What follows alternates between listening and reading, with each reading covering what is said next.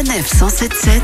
100% high-tech avec les numériques. Bonjour Mathieu. Bonjour Kevin. Du site euh, lesnumériques.com, merci d'être avec nous. On va s'intéresser pour commencer au régulateur des télécoms français, l'ARCEP, qui a publié, ça y est, son bilan concernant la qualité de services mobiles proposés euh, par les opérateurs téléphoniques. Alors où en est-on euh, pour 2019 Alors globalement, les zones blanches qui ne sont pas couvertes par les réseaux mobiles s'effacent un peu plus. Et là où il y a du réseau, les débits en, en moyenne progressent. C'est évidemment Orange qui couvre le mieux le territoire et qui dispose du plus grand nombre d'antennes actives, plus de 20 000, suivi par Bouygues Télécom qui s'impose comme un solide deuxième en termes de qualité de service. Alors SFR est derrière et Free Mobile ferme la marche, ce qui est assez logique euh, sachant qu'il s'agit du dernier arrivé et que le déploiement d'antennes prend du temps.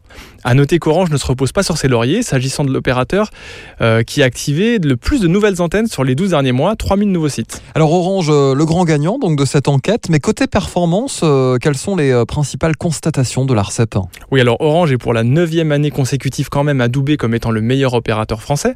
Concernant les débits, la synthèse des 1,5 million de relevés effectués par l'ARCEP sur l'ensemble du territoire atteste d'une hausse du débit moyen en téléchargement de 50% environ par rapport à 2018.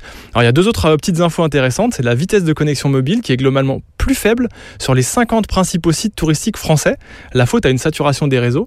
Et autre chose, c'est qu'il y a de gros efforts qui ont été fournis dans le métro parisien, puisque désormais le chargement rapide d'une page internet réussit 8 fois sur 10, quand ce n'était que 4 fois sur 10 en 2018. Et en effet, euh, certains Parisiens ont bien vu la différence.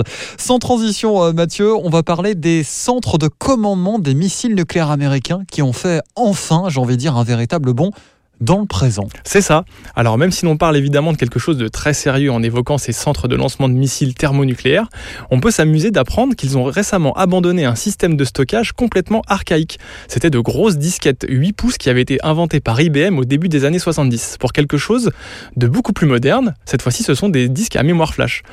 Alors surtout, ce qui est intéressant, c'est d'apprendre que même en ayant terminé sa phase de modernisation, ce système opéré par l'US Air Force s'appuie toujours sur de vieux ordinateurs IBM, des séries 1, qui datent de la même époque. Alors euh, l'armée américaine explique que la décision de conserver ces ordinateurs a été prise en raison de leur fiabilité et de leur faible risque de piratage par rapport à des systèmes plus récents. Ouais, il doit y avoir euh, de sacrées équipes euh, techniques derrière tout ça. Merci beaucoup Mathieu. Bah merci à vous, merci Kevin. Et on se retrouve bien sûr la semaine prochaine avec un nouveau tour d'horizon de l'actu high-tech. À très vite.